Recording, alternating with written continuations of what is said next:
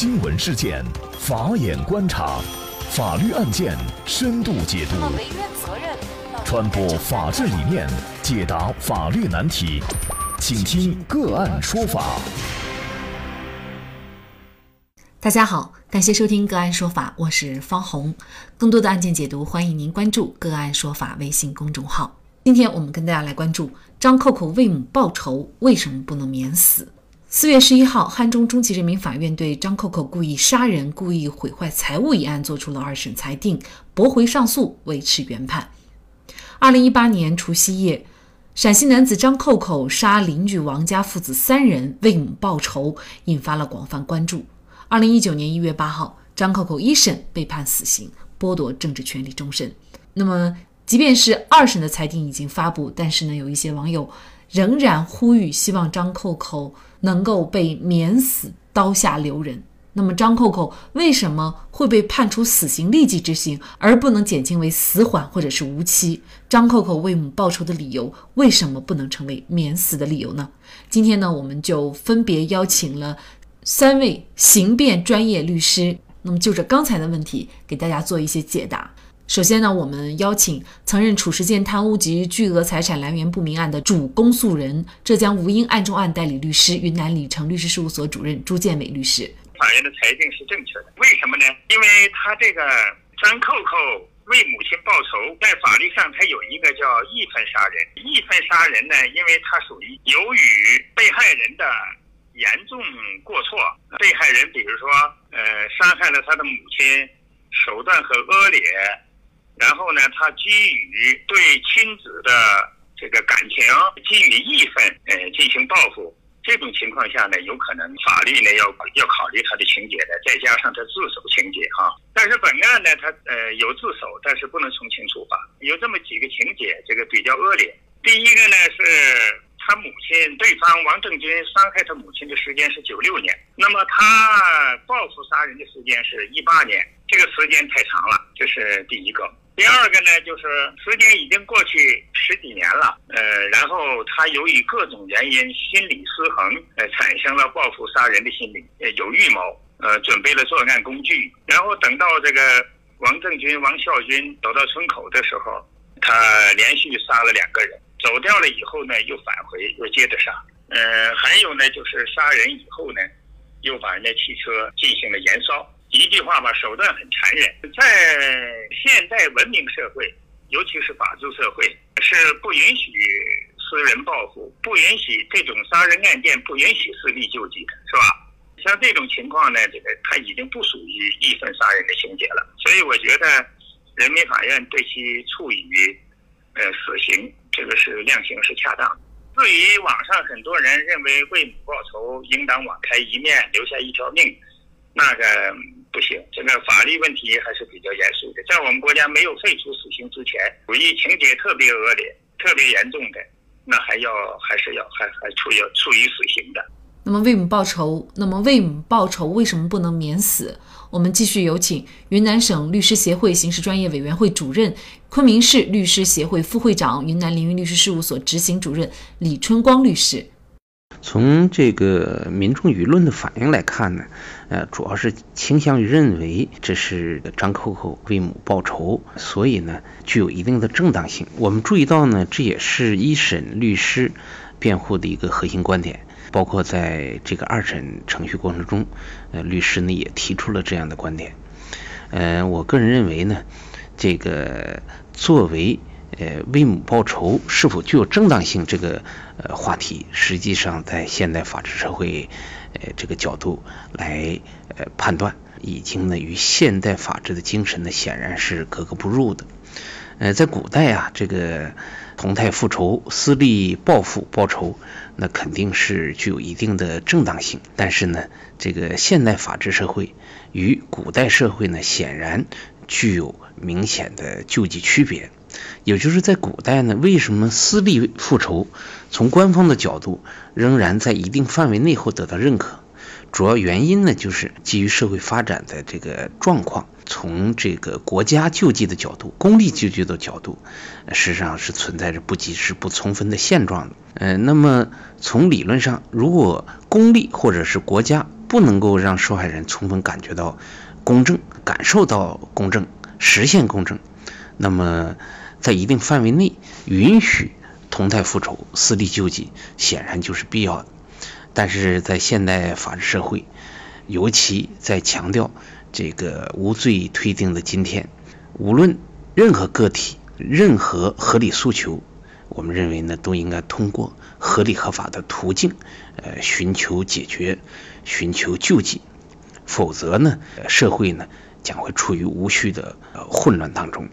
如果我们今天允许张扣扣这样的为母复仇，那么未来。是否也可以理解为允许这个张扣扣所杀害的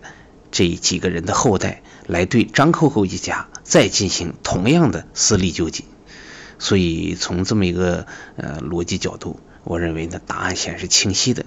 就是民众的情绪，我们认为是可以理解的，毕竟和我们接受的一些历史的案件有关。但是从现代法治社会的角度来看，这样的情绪显然呃不应该得到鼓舞和张扬，这样的理念呢也不应该得到宣扬和贯彻。呃，所以我认为，作为呃法治社会的公众，应当学会对生效的法律判决给予必要和足够的尊重。对于张扣扣案的二审结果，我认为应当是属于意料之中。因为从一审公布的庭审情况以及二审披露的庭审内容来看，呃，整个案件，呃，控辩双方实际上对张扣扣所涉及的这个主要犯罪事实及所触犯的罪名并没有争议。那么涉及的事实呢，就是，呃，张扣扣呢当天，呃，导致这个三人死亡，呃，故意杀害三人。那么罪名呢，就是呃故意杀人罪，当然还有一个次罪名，就是故意毁坏财物罪。那么从故意杀人罪，呃，它的刑罚规定来看，呃，与其他的犯罪条款具有明显的不同。嗯，其他的犯罪条款呢，对于刑罚的规定来讲，都是从轻到重来规定，而故意杀人罪有明显的不同。它规定首先适用的就是死刑，所以从刑法意义上来理解，作为故意杀人罪，一般情况下要优先考虑适用死刑。只有这个存在不是必须判处死刑的情形，那么才可以呃适用呃死刑以外的其他刑法。就本案来看，张扣扣呢导致呃三人死亡。呃，故意杀害三人，那么，呃，从死刑的适用角度，我认为呢，应该是没有太多争议。那本案唯一的这个争议焦点呢，呃，从一审的庭审来看，就是这个自首是否应当这个从轻。呃，根据法律规定，嗯，自首呢确实是法定的一个量刑情节，呃，可以从轻，呃，或者减轻处罚。呃，那么可以这个词呢，本身就是授权性规定，也意味着呃可以呃不从轻减轻。就本案的情况来看，呃，不管从危害后果，呃，这个还是呢，呃，作案时的这个手段，以及从客观行为所透露出的呃主观恶性，我认为对张扣扣呃二审维持原判，呃，依法呢判处死刑，嗯。这个是符合相关的法律规定的。张扣扣连杀三人，到底是否具有正当性？我们有请云南明定律师事务所党支部副书记、合伙人、刑事辩护专业律师张涛。从一个朴素的价值观来讲，这个老百姓会觉得为母报仇是一个免责的一个理由之一。但是呢，在我国刑法的规定上，为母报仇、复仇这个不是法定的必须减轻、从轻处罚的情节。他这个案件跟其他的案件还有一点点不同，因为我们平时比较关注的，最近网络上闹得沸沸扬扬的，比方说于欢案这个案子，也是为母复仇。但是他这个余欢那个案那个为母复仇呢，有一点点情节是什么？他是案发现场，对吧？有一个那个正当防卫的这个正当性，所以说这个和张克扣这个案子是没法比较的。张克扣这个案子是事发是十几年前，二十年前应该是，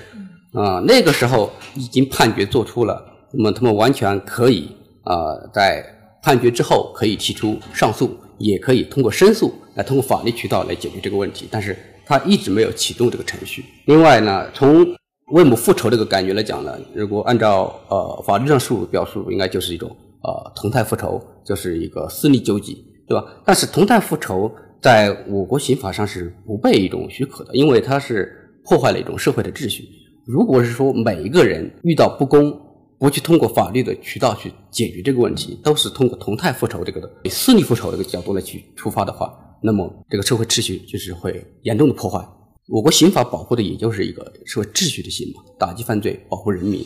如果每个人都是从这个角度去出发的话，那么我觉得还是这个社会的这个破坏性还是比较大的，危害性比较大的。如果每个人选择这种一种救济的话，这种复仇的手段的话，那么整个社会的秩序就是会造成一种严重的破坏。那么社会的也就是一种失衡状态。我们每个人走在大街上，也许会胆战心惊的。因为这个时候，这个国家对吧？这个这个机器，这个警察，他们是相当于是被限制了。那么，这个案件在四月十一号的庭审当中，检察员在最后的陈述出庭意见的时候，就表示，法律也是有温度的。对事出有因的案件，根据我国刑事司法政策，在量刑的时候可以作为从轻情节予以考量。但是张扣扣将杀人对象的选择不仅仅指向了当年母亲被害案件的直接责任人王正军，而是肆意扩大了他的泄愤对象。这样的卑劣行径已经不是简单的报仇，而是超出普通大众情感承受能力的灭门。对张扣扣这种。滥杀无辜的行为应该依法惩处。那么，张扣扣的辩护律师邓学平在庭后接受采访的时候也表示，尽管两次庭审辩护都没有能够为张扣扣留下一命，但是这起案件的警示意义不容忽视。张扣扣确实值得同情，但这种行为不应该被效仿，也不应该被鼓励。我们必须在法律的轨道内解决问题，要学会理性和克制。那么，邓学平同时还说呢，张扣扣案是一个极端的个案，虽然引起了很多人的共鸣，但是私利复仇不应该被推崇。好，再一次感谢三位嘉宾，那也欢迎大家通过关注“个案说法”的微信公众号，具体的了解我们本期案件的图文资料以及往期的精彩案例点评。另外，您在生活工作当中遇到一些法律问题，都欢迎您通过添加幺五九七四八二七四六七幺五九七四八二七四六七这部电话号码的微信号向我们进行咨询和交流。给大家提供法律问题解答的都是我们节目邀请到的嘉宾了，他们都非常的资深、专业和负责任。感谢您的收听，我们下期节目再见。